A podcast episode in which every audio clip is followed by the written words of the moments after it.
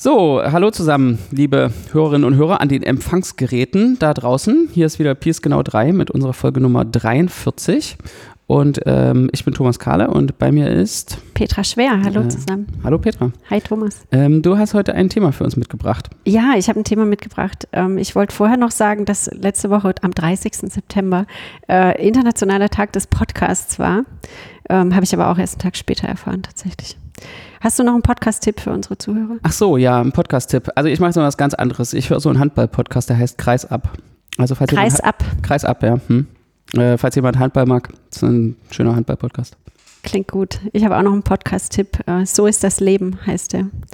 Da, ähm, ja, den habe ich dir, glaube ich, schon mal geschickt. Ja, ich habe ne? da mal eine Folge von gehört, fand ich nicht so toll. Fandst du nicht so toll? das ich, tut mir jetzt leid für so ist das Leben, aber die Geschmäcker sind ja verschieden. Ja, ja, genau. Also ich werde wahrscheinlich auch den Handball-Podcast nicht hören, aber genau. ähm, das ist Aber ja okay. verschiedene Geschmacksrichtungen abgedeckt. Sehr gut. Okay, aber jetzt zum eigentlichen Thema. Ähm, wir wollten ja über irgendwas mit Mathe reden. Und zwar äh, fängt nächste Woche das erste Semester wieder an für ganz viele.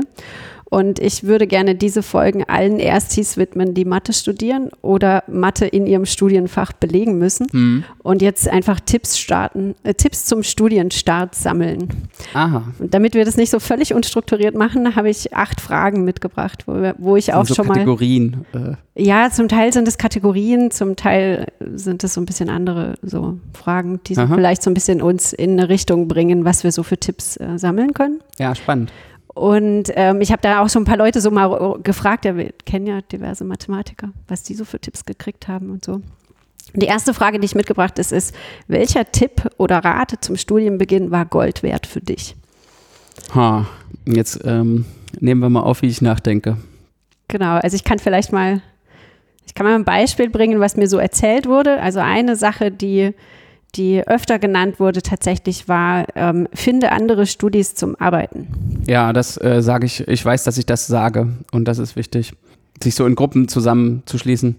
Also es gibt dann so, äh, wenn man die Erstsemester aus der Prof-Perspektive betrachtet, gibt es ja manchmal so Unterschiede in den Kohorten oder in den Jahrgängen, mhm. äh, dass die Gruppendynamik ganz unterschiedlich ist. Ja, man kann das beobachten. Ne? Bei mir ist noch nicht so klar geworden, ob wir das im positiven Sinne beeinflussen, beeinflussen, können. Kann, ja. Ja. ja. also ich denke mal, wenn es irgendwie äh, sozial passt, dass man Leute hat, an denen man seine Ideen irgendwie so ein bisschen äh, abprallen lassen kann und ausdiskutieren, dann äh, kommt man schneller vorwärts. Das merkt man ja eigentlich bei allem. Ja, weiß ich nicht. Also so diese Idee, dass man alleine in seiner Kammer sitzt und über irgendwas nachdenkt, das ist sicherlich auch nötig, aber wenn man äh, in der Diskussion kommt man irgendwie schneller voran, weil mhm. man, glaube ich, so eine Fehlerkorrektur äh, einbaut. Deswegen ist das eine, man hat ja viel zu tun im ersten Semester und das ist so ein Effizienztipp. Absolut. Also das ist auch so ein Tipp für, für ähm, das mentale Überleben. Ja, also wenn man, man wird zwangsweise auf irgendwelche Schwierigkeiten stoßen im ersten Semester, ja, weil man tausend Sachen gleichzeitig äh, neu lernen muss. Und im dritten. Dem dritten und, dem vierten und dem fünften. Nee, aber gerade im ersten halt, äh, weil das alles neu ist und ungewohnt und eine andere Arbeitsweise als in der Schule vielleicht und na, je nachdem, wie man so gearbeitet hat vorher. Und da hilft es, so Leute um sich zu haben, die die gleichen Probleme haben und wo man sich einfach mal austauschen kann. Ich habe noch einen ganz anderen Tipp. Mhm. Man sollte in der Vorlesung möglichst von dem Hören, von dem Audiotrack abschreiben und nicht von der Tafel. Okay, das war, das war so, das war ein wirklich wichtiger Überlebenstipp, den ich im ersten Semester bekommen habe und auch versucht habe, durch mein ganzes Studium zu verfolgen. Also wenn man so eine klassische Tafelvorlesung hat, ja. wo jemand an die Tafel schreibt, so eine Mathevorlesung, ja, dann redet die Person ja, ja üblicherweise relativ nah an dem, was auch an der Tafel steht. Also zum Beispiel, wenn jetzt eine Definition kommt, dann, also irgendwas Technisches, was man mitschreiben will, äh, dann sollte man versuchen, von dem Gehörten mitzuschreiben, mhm. weil man dann ähm, dran bleibt, also an der richtigen Stelle ist.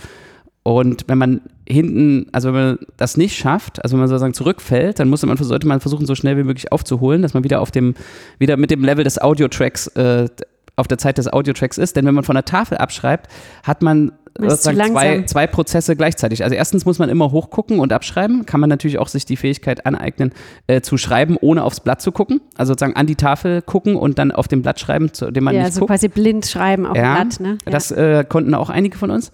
Aber das konnte ich nie gut. Ich habe versucht, sozusagen aus dem Hören mitzuschreiben. Ja, das habe ich auch gemacht. Und das eine wichtige Fähigkeit, die man dafür braucht, ist halt, dass man weiß, was, wie diese Symbole geschrieben werden. Wie die gelesen also, werden auch. Ja, ne? wie, wie die Symbole ja. geschrieben werden. Also dass man sozusagen die, also meistens gibt es ja dann Ambiguitäten in der Sprache. Dann gibt es irgendwie Rs und R ist irgendwie der Rang, klein R ist der Rang der Matrix und groß R sind die reellen Zahlen. Beides wird R ausgesprochen. Und äh, dass man dann sozusagen auch so wenn es möglich ist, so präsent ist, dass man sogar aus dem Audio das raushören kann. Raushören kann, wo, worum geht es jetzt? Also und, äh, ja, aber der Tafelanschrieb kann ja sozusagen als Gegencheck dienen. Genau, ja? Wenn man das jetzt nicht merkt aus dem Hören, was das jetzt sein soll, oder wenn man auch so eine Formulierung noch nie gehört hat, dann kann man das ja nachgucken, sozusagen an dem, was an der Tafel steht. Mhm. Ja.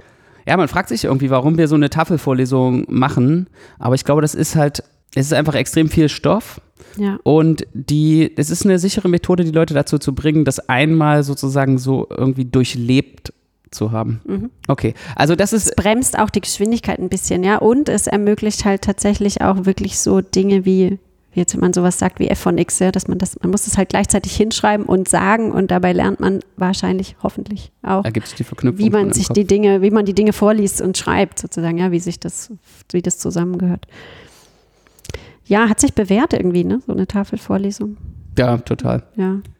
Genau, ich, ein Tipp, den, der mir noch als äh, Gold wert ähm, gesagt wurde, war niemals die Vorlesung schwänzen. Hm. Da wäre ich tatsächlich selber gar nicht drauf gekommen. Fand ich interessant, dass das so benannt wurde. Und zwar mit der Begründung, ähm, damit man gar nicht sozusagen in so eine Endlosschleife von hinten dran sein gerät. Ja, also wenn man jetzt das Gefühl hat, letztes Mal bei der Vorlesung habe ich irgendwie zu wenig verstanden, ähm, deshalb gehe ich nächstes Mal nicht hin.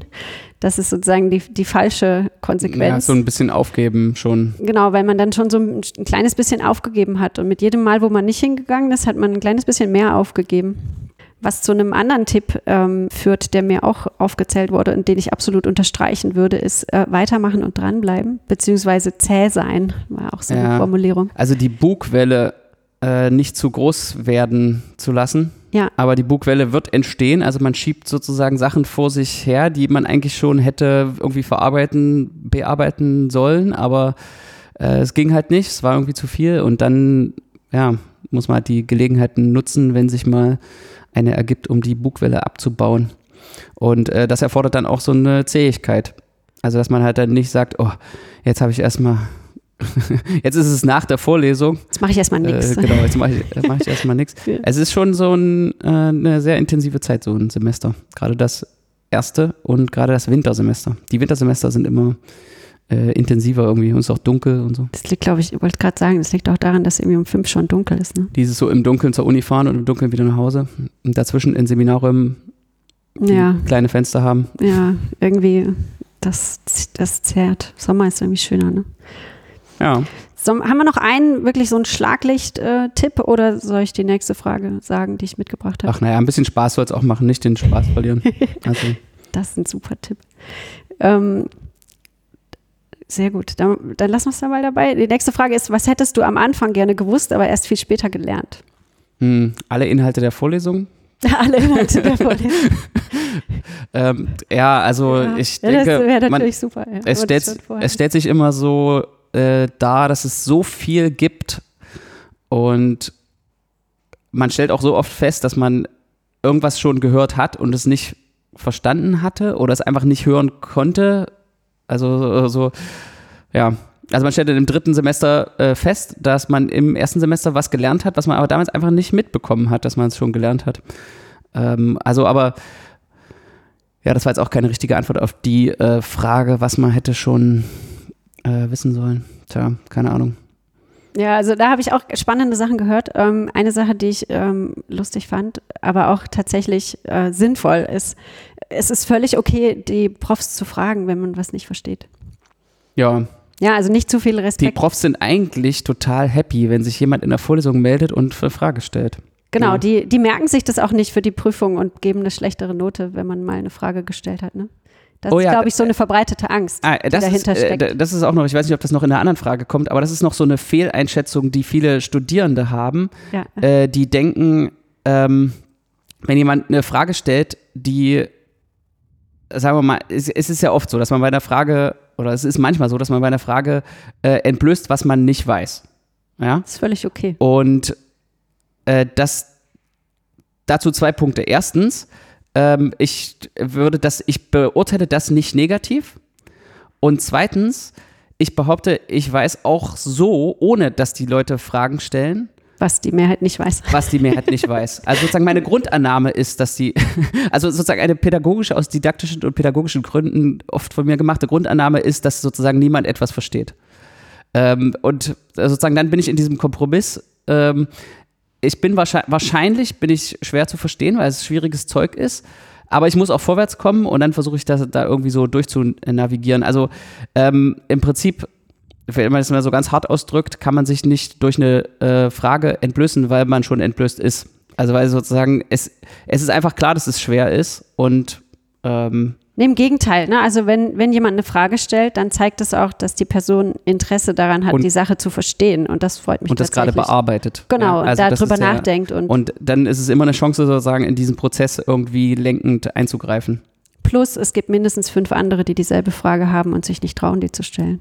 Ja, wenn fünf in der Vorlesung sind. Wenn 100 in der Vorlesung sind, dann gibt es 100 andere.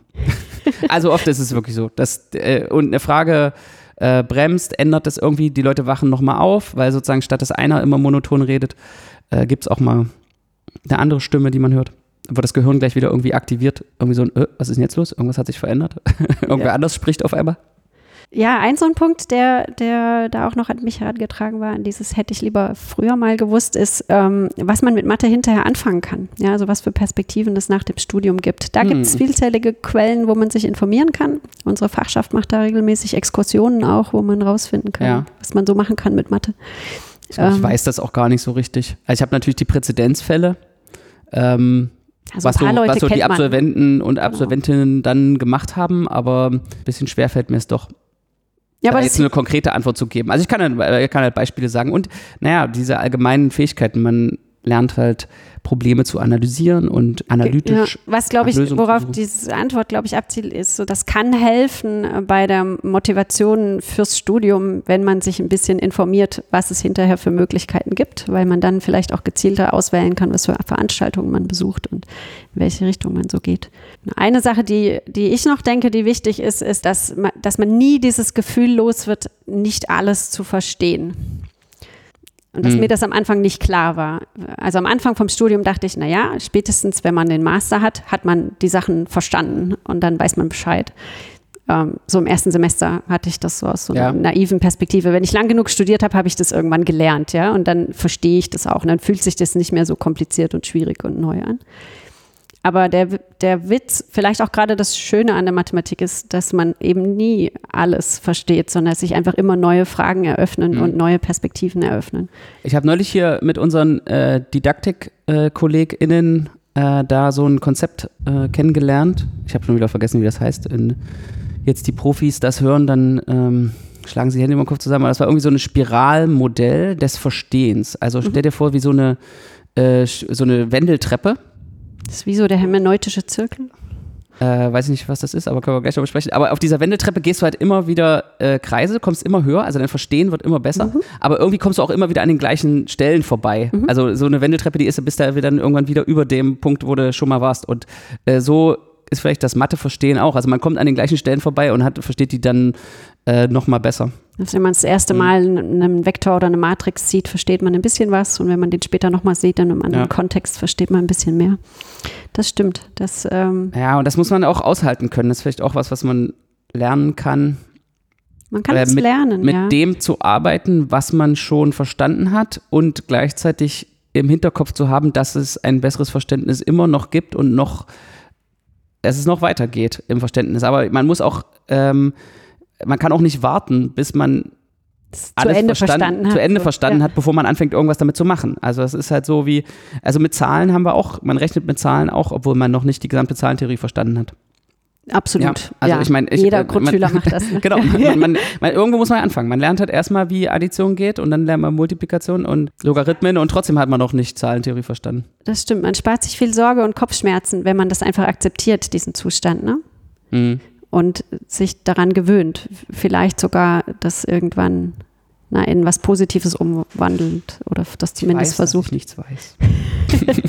ja, das klingt jetzt sehr pathetisch, aber so ein bisschen, naja, wichtig ist es, Fragen zu stellen. Ne? Wenn man merkt, ich, hab, ich weiß was nicht oder hier kommt es mir irgendwie so vor, als weiß ich noch nicht genug, um fürs erste Mal zufrieden zu sein, dann ist es, glaube ich, wichtig, das in eine Frage umzumünzen und irgendwie zu versuchen, daraus eine Frage zu formulieren, die man jemandem stellen kann, dem Übungsleiter, Tutor, Prof, Mitstudierenden, ähm, um dann eben ein bisschen mehr zu verstehen einfach. Ne? Also auch schwierig, erstmal zu lernen, das berichten auch viele, dass es sehr schwierig ist, erstmal Fragen zu stellen. Ja? Wie, wie, kommt man, wie kommt man dazu, dass man irgendwie eine Frage stellen kann? Und da ist eine wichtige Technik, Beispiele mhm. zu verstehen. Also es gibt eigentlich, für mich ist so, so gefühlsmäßig immer ein sehr schöner Moment, äh, wenn man irgendwie einen Widerspruch einen vermeintlichen, Widerspruch, vermeintlichen ja. Widerspruch irgendwie ja. produziert hat. Also das sind die besten, die instruktivsten Momente in der Mathematik, von der, von der Erstsemestervorlesung bis zur Forschung, äh, sind die Momente, wo man versucht, ein Beispiel zu konstruieren, was im Widerspruch zu der Realität steht. Meinst du jetzt oder diese Momente so von wegen, du liest eine Aussage oder eine Definition und sagst, hey, das kann doch nicht sein, weil das passt nicht mit dem genau. zusammen, ich was ich gestern ich hab, gelernt habe. Hab, so. Ich habe zwei, ich hab zwei Fakten, die ich für richtig halte und die widersprechen sich. Mhm. Und in der Mathematik sind wir in der glücklichen Situation, dass nur das, nur, es das kann nicht sein. Das ja. kann nicht sein. Genau. Und dann, ja. dann hat man aber sozusagen was, woran man sich äh, festkrallen kann. Dann weiß, weiß man, man muss es sozusagen durchgehen, man muss sozusagen ja, systematisch durchgehen. Stimmen die Annahmen, also oder die Hab Aussagen, die ich über das Beispiel ja. mache, ist das Beispiel wirklich so? Und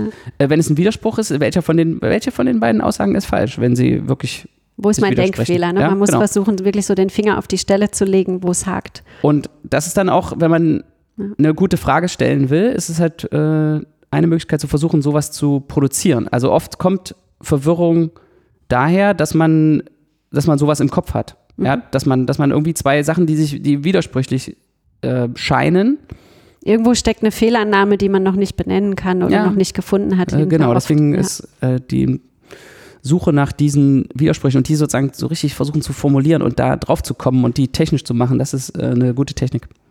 Das stimmt, das ist ein guter Punkt. Also ja, also vielleicht wirklich so konkret reinzugehen in die Stellen, wo man das Gefühl hat, verwirrt zu sein und irgendwas nicht verstanden zu haben und genau darum zu rechnen und nach, nach konkreten Sachen zu suchen. Ja. Das ist ein super Tipp, das stimmt. Ähm, einen, einen Punkt, ein Punkt wurde mir noch genannt unter, was hätte ich lieber früher gewusst, äh, wie kreativ Mathe ist. Ähm, Meinst du, wir zeigen das nicht genug im ersten Semester, wie kreativ das wirklich ist? Ja, kann schon sein, dass wir das nicht genug zeigen, weil wir auch den Prozess wir zeigen den Prozess ab, nicht. Ne? Nicht wirklich abbilden können in der Anfängervorlesung. Das ist ja sozusagen didaktisch nachgeschliffen über Jahrhunderte, ja. weil der kreative Prozess eben halt nicht uralt, so ne? ein Kunstwerk hinterlässt wie eine durchdesignte Anfängervorlesung, sondern irgendwas, was rau ist und schwer verständlich und dann wird das so poliert und zurechtgeschliffen. Ganz anders. also dann ist sozusagen der kreative Prozess äh, vielleicht beim Lösen der Übungsaufgaben am sichtbarsten. Mhm. Also da mhm, könnte man da könnte man es mhm. vielleicht äh, abbilden, indem man versucht als Dozentin oder Dozent sich in die in die gleiche Situation zu versetzen. Das ist natürlich schwierig, aber eben keine Musterlösung zu geben, sondern einfach die Aufgabe anzugehen, also diesen Prozess abzubilden. Wie, wie, was für Gedanken mache ich mir, wenn ich so eine Aufgabe sehe? Das tatsächlich manchmal vorzumachen, das habe ich manchmal ja. schon ausprobiert, ja. So, wenn so jetzt eine Aufgabenstellung da ist, was mache ich denn damit? Welche Fragen stelle ich mir da? Wie geht man eigentlich vor?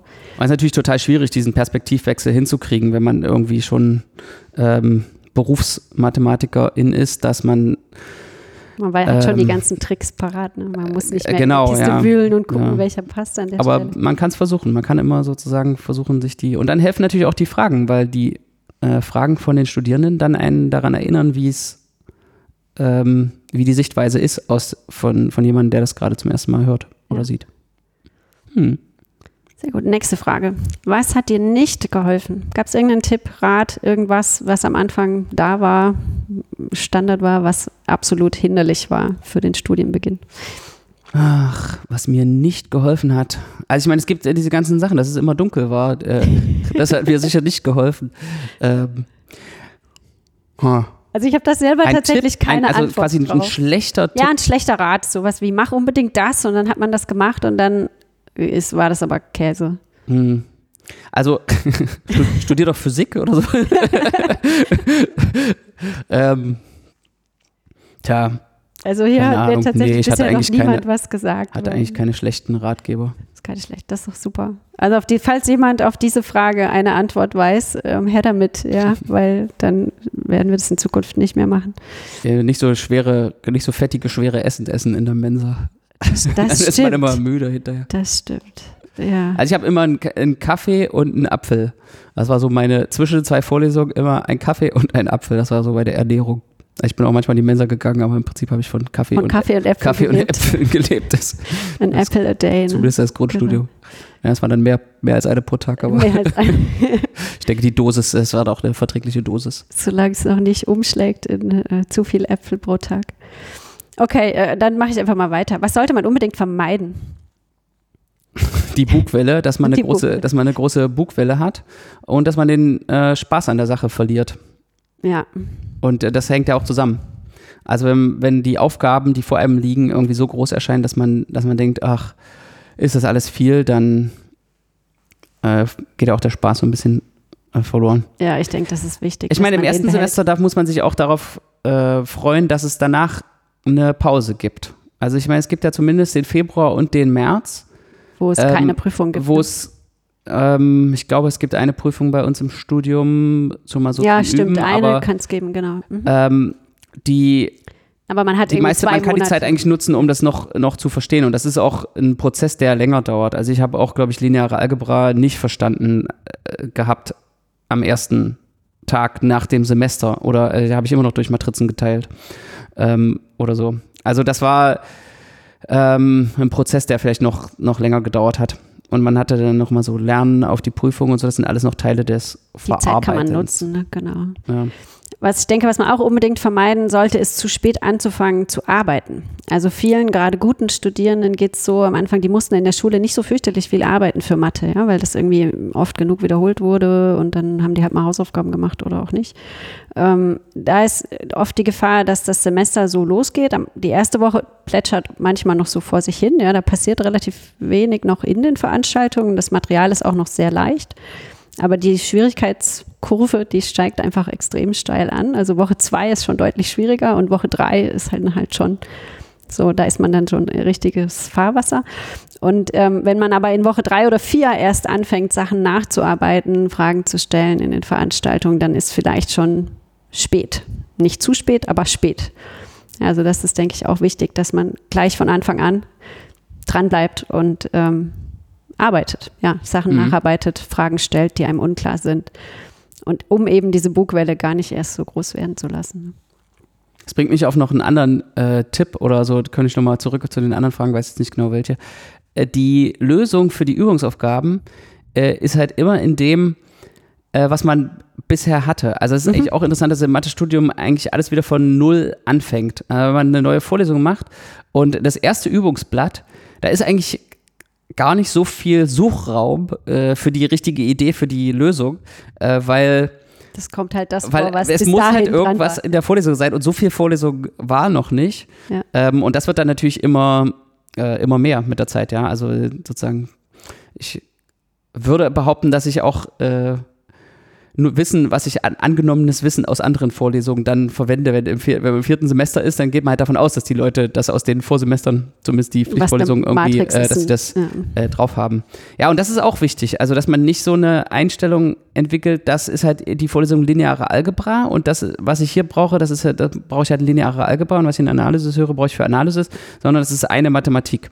Und ja. das, das, die Studierenden sollten irgendwie so ein Gesamtwissen Mathematik äh, etablieren und nicht, aber das ist mein lineare Algebra-Wissen und das ist mein Analysiswissen. Das kann natürlich so recht unterschiedlich aussehen, aber es sollte eigentlich zu einem Gesamtbild beitragen. Ähm, das kann sich auch erst viel später fügen. Ne? Also die Querverbindungen sieht man vielleicht nicht im ersten oder zweiten Semester, aber später mit mhm. in einem anderen Kontext sieht man vielleicht, wie die Konzepte zusammenkommen oder zusammenpassen. Wobei es tatsächlich auch am Anfang kleine Querverbindungen gibt zwischen Analysis und linearer Algebra, wo auch immer die Analysis-Profs fragen, habt ihr das schon? Weil wir müssen das jetzt einführen und brauchen das. Ähm, das sieht man manchmal nicht so direkt als ähm, ja. Studierender, aber das ist nicht schlimm auch. Kann aber auch man, später kommen. Man hat ja sozusagen die, die Keywords und kann sich an die halten. Ja? Also die ganze Zeit in linearer Algebra redet man irgendwie über lineare Abbildung, lineare Abbildung, lineare Abbildung. Das sollte ja schon irgendwie, das heißt schon lineare Algebra. Und wenn dann in einer Analysisvorlesung äh, irgendwie so die Jacobi-Matrix linearisiert irgendwie meine Abbildung, dann äh, hat das vielleicht was damit dann zu tun? Hat das vielleicht was damit zu tun. Und da, ja. da also ich, ich hoffe zumindest, dass es genug äh, so äh, wenig versteckte Hinweise gibt, die einem zeigen, wo, äh, wo sich das Ganze wieder zusammenfügt.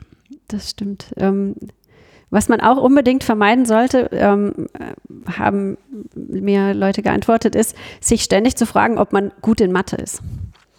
Ähm, ja, die Antwort ist halt nein. äh, Meinst für die, immer für die meisten. Nein? Also, also ich bin jedenfalls nicht gut in Mathe äh, und habe es trotzdem hier geschafft. Also habe jetzt trotzdem Mathe-Podcast. Also siehst du, so ist es halt. Ja, es ist nicht, es ist nicht konstruktiv. Ne? Also wenn man sich selber ständig in Frage stellt, das ähm, hilft halt auch nicht, das zu verstehen.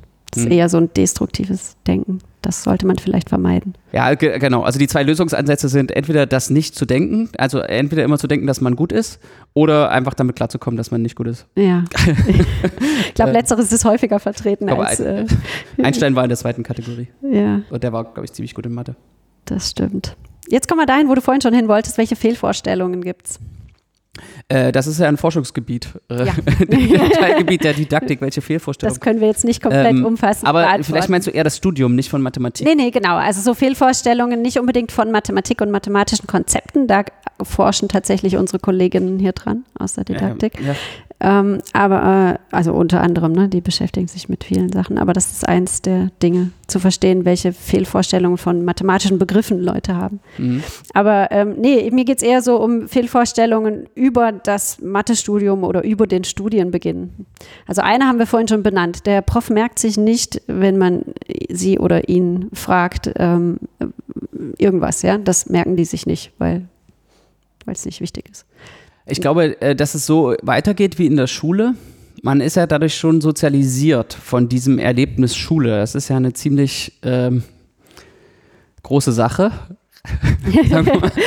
äh, diese, dauert zumindest eine Weile. Das Abitur zu machen, das dauert lange und äh, kostet extrem viel Zeit. Ja. Und auch äh, ja, so Anpassungsfähigkeit und auch wenn das erstmal so ähnlich aussieht, man kommt dann in den Hörsaal und setzt sich da hin, vorne erzählt einer was, dann muss man Übungen machen, aber muss man ein Referat halten oder so, ist es eigentlich anders, weil es viel, auch wenn es nicht so aussieht, viel freier ist. Es ist mehr ein Selbstlernen unter Anleitung als ein Belehrtwerden in der Schule. Ich weiß nicht, ob ich der Schule jetzt Unrecht tue, vielleicht ist es in, heutzutage äh, auch anders, aber obwohl es äußerlich einen ähnlichen Anschein macht, ist es ein ganz anderes, ganz andere Form von Lernen, die viel mehr selbst eigene Verantwortung und eigene, ähm, eigenes Interesse, eigene Leistungsbereitschaft, wenn ich das mal so sagen darf, erfordert als in der Schule. Und es gibt eben, es gibt halt eine Schulpflicht, aber keine Uni-Pflicht. Und vielleicht leitet sich daraus ab, dass es auch ein bisschen anders organisiert ist und anders äh, gedacht wird. Ja, also die Uni ist eigentlich so ein öffentliches Gebäude, wenn da Vorlesung ist, also wenn jetzt nicht irgendwelche Corona- äh, Einschränkungen sind, äh, kann man da einfach hingehen. Ja, man kann halt sozusagen in der Vorlesung hingehen und man kann auch rausgehen. Also ich meine, es gibt natürlich Leute, die das nicht wollen, aber im Prinzip ist es so, so eine Vorlesung, da, da, da kann man auch einfach während der Vorlesung rausgehen und wieder reingehen oder so. Es ist einfach irgendwas, was passiert und man kann daran teilnehmen, wenn es einem hilft, äh, den Mathe, Stoff zu verstehen, Mathe zu lernen. Ja. Äh, und ähm, man kann es auch lassen. Ähm, und das ist halt anders als in der Schule. In der Schule müssen alle kommen und dann aufstehen, sagen Guten Morgen, Herr Lehrer, und dann äh, zuhören und die dürfen ja nicht rausgehen. Aber in, in meiner Vorlesung darf man auch rausgehen. Ähm, also ich sehe es schon auch so, dass die, die Studierenden selber die Verantwortung für ihren Studienerfolg haben. Ich mache alle Angebote und Hilfen, die ich sozusagen anbieten kann in der Vorlesung und unterstütze auch gerne, wenn ich gefragt werde. Aber es ist sozusagen, jeder muss selber sich darum kümmern, dass sie oder er die Informationen bekommen, die sie brauchen. Und wir geben die gerne, aber müssen eben auch gefragt werden danach. Ne? Das ist, glaube ich, schon so was, ne? der, was das nochmal unterscheidet von der Schule wahrscheinlich. Dass es tatsächlich viel mehr Eigenverantwortung braucht auf Seiten der Studierenden. Qua Masse zum Teil auch, ja. Also je nach Veranstaltung, wenn dann da über 100 Leute sind, dann. Ich weiß noch eine Fehlvorstellung, dass es irgendwie was Besonderes ist, äh, was sie jetzt lernen hier von mir. Aber dass sozusagen alle, dass, wir hatten ja diese Folge 50 mal lineare Algebra, ja. dass aber im, im Prinzip äh, in jeder lineare Algebra-Vorlesung die, die, der rote Faden der gleiche, gleiche. ist und äh, zum großen Teil auch die Reihenfolge und genau der präsentierte Stoff.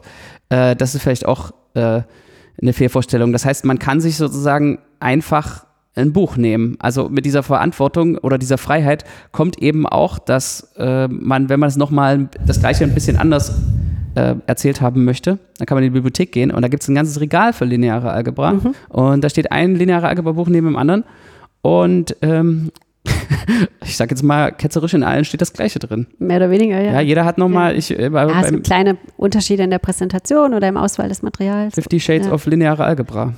Irgendwie so. Genau, ich habe auch noch eine Fehlvorstellung, dass man unbedingt eine Eins im Abi hat, haben musste, um erfolgreich Mathe studieren zu können, beziehungsweise dass man für Mathe geboren sein muss, um so ein Mathestudium zu schaffen. Ja, das unterstreiche ich. Ich hatte äh, Mathe, mein Mathe-Abi war gut, bis sehr gut, also, äh, also sehr gut, um genau zu sein. Und mein Physik-Abi war nicht so gut und trotzdem habe ich Physik studiert. Was sagt uns das jetzt? Und dann äh, bin ich irgendwie auf Mathe, äh, auf Mathe gelandet irgendwann. Tja. Nee, aber was ich damit sagen will, ist, dass insbesondere auch Leute, die jetzt sich nicht ein Mathe-Studium ausgesucht haben, sondern halt Mathe machen müssen, weil es in ihrem Studium vorkommt, dass das auch okay ist. Ja, dass sie es auch schaffen können, auch wenn sie da keine Eins hatten. Stimmt, über die Leute, die Mathe vielleicht am Anfang als etwas, was man machen muss, wahrnehmen, weil sie eigentlich, was weiß ich, Ingenieure werden wollen. Ingenieure werden wollen. Ja. Äh, da, über die haben wir jetzt gar nicht, also ich habe noch gar nicht so viel an die gedacht oder über die äh, geredet, aber also da hätte ich, ich denke, alles, was wir gesagt haben, trifft für die genauso zu, ne? Also da. ja, Tipps. also auch vielleicht sozusagen äh, sehen, wie sie davon profitieren können, dass sie das mal miterlebt haben, wie das, äh, wie eben die Hochschulmathematik ist. Aber für, ja, ich denke auch viele Sachen, die wir gesagt haben, ähm, sind einfach universell ja. anwendbar. Ja, aber auch für ein Mathestudium, ne? Das ist nicht so, man braucht irgendwie die göttliche Eingebung und deshalb kann man jetzt Mathe studieren, sondern man muss halt hart arbeiten und ein Interesse dafür haben und Freude dran und dann kann es mhm. was werden. Ja, da gibt es viele Sprüche, die da in diese Richtung gehen. Aber ich denke auch, also diese, vielleicht überhöhen wir uns manchmal da so ein bisschen, dass wir das immer so darstellen, dass die Mathematik so eine, so ein Spiel von irgendwelchen genialen Leuten ist, die irgendwie einfach durch pures Nachdenken zu absoluter Weisheit kommen. Das äh, stimmt halt auch nicht mehr. Fliegen so kleine Geister rum und äh, pflanzen uns irgendwelche Ideen in den Kopf. Ja, Qualität kommt von Qual. also es ist auch irgendwie. Das unterstreiche ich auch. Fußball, Fußballspruch. Aber die, ähm, also die Arbeit, der Einfall ersetzt nicht die Arbeit. das ist nee, Weber. Genau. Ähm, Weder beim Übungsblatt noch. Also sowohl, Forschung. wenn man geniale Ideen hat, äh, wird daraus nichts, wenn man nicht dran arbeitet. Und äh, auch wenn man keine genialen Ideen hat, kann was daraus werden, wenn man dran arbeitet. Das sind so die zwei Sachen, die man dazu sagen kann. Ja, sehr gut. Wir sind fast am Ende. Ähm, haben wir noch irgendwelche Fallen übersehen? Irgendwas, wo du sagst, das beobachte ich jedes Jahr wieder in der Anfängervorlesung. Das könnten die mal vermeiden? Ähm, ja, irgendwie denke ich, das habe ich jetzt schon dreimal. Äh, so dreimal alles gesagt. Dreimal ne? überlegt. Ja, ich, äh, ich habe irgendwie so eine Liste. Ich, ähm, wenn ihr dann in meiner Vorlesung seid, dann äh, erzähle ich das so. Das fällt mir dann so während des, äh, während des Semesters. Äh, you know it when you see it. okay, also die Fallen, auf die weisen wir dann in den speziellen Veranstaltungen nochmal hin. Ähm, haben wir noch ganz konkrete Arbeitstipps zum Abschluss? Also es gibt so Tipps von äh, Kollegen, zum Beispiel der ähm, Professor Lehn in Mainz, der hat so zwei Zettel ähm, geschrieben. Einmal, wie bearbeite ich ein Übungsblatt? Das können wir verlinken einfach in den Show Notes. Mhm. Dann hat er auch was geschrieben dazu, wie halte ich einen Seminarvortrag? Das wird dann im dritten Semester relevant. Mhm. Ähm, können wir auch verlinken. Ich denke, es gibt viele qualitative Ressourcen äh, im Internet, die kann man sich mal anschauen, aber zu viel sollte man es vielleicht auch nicht äh, sich darauf verlassen, dass man, also ein bisschen finde ich ja auch warum brauchst du eine Anleitung, wie, wie bearbeite ich ein Übungsblatt? Also das ist ja auch. Naja, ist schon anders so, als Hausaufgaben machen, ne? Also das ist. Ja, aber warum versuch, also versuch's doch selbst rauszufinden. Also da lernst du ja auch was dabei, wenn du halt sozusagen siehst, also selbst Erfahrungen machst. Also ähm, man kann auch ohne diese Anleitung gelesen zu haben, also einfach versuchen. Und ähm, man kann auch scheitern und man wird auch scheitern. Ja? Man ähm, kann das nicht von Anfang an perfekt. Wo wir wieder am Anfang sind, ne? Dranbleiben, weitermachen, zäh sein. Genau, dranbleiben, weitermachen und dann mit anderen Leuten reden. Wie hast du es eigentlich gemacht, dass sich so ein gemeinsames äh, Wissen äh, gemeinsamer Wissensschatz in so einer Gruppe entwickelt. Vielleicht muss man Fehler, nicht alle Fehler selber machen und nicht alle genialen Ideen selber haben, wenn sich das gegenseitig so, befruchtet ist. Äh, transportiert die Information. Sehr gut. Ich habe noch einen finalen Tipp. Ähm, das ist so der Disclaimer am Schluss. Falls die Situation oder Lage ganz fürchterlich aussichtslos erscheint und man mit den Gedanken spielt, das Studium abzubrechen, dann sollte das nicht heimlich geschehen, sondern sprechen Sie mit Leuten vorher. Also niemals aufhören, ohne mit allen geredet zu haben. Dem Prof, der Professorin, der Fachschaft, den Mitstudios, irgendwelchen Studienberatungsstellen an der Uni. Ganz oft stellen sich nämlich die Abbruchgründe als so einfach normale Probleme mit dem Studienstart raus und so ein Abbruch hätte verhindert werden können. Hm. Das ist vielleicht ja, noch so der. Alleine sein ist meistens, äh, übersieht man dann was. Wenn man sich nur alleine Gedanken gemacht, egal darüber, ob sozusagen, soll ich weiter studieren oder wie geht Aufgabe 3. Genau. Ähm, ja. Sehr gut. Sehr schön. Naja, gut, das war eine richtige Service, äh, Serviceveranstaltung hier. Ja, ich dachte, ich missbrauche den Podcast einmal, um hier so alles zusammenzutragen, was wir schon immer mal loswerden wollten an nein, nein. neuen Erstis. Das ist kein Missbrauch. Sehr gut. Wunderbar. Danke dir für die ganzen Ideen. Ähm, ich ja. hoffe, wir haben viele andere auch zum Denken anregen können damit. Danke auch fürs Zuhören und äh, bis zum nächsten Mal. Tschüss. Ciao.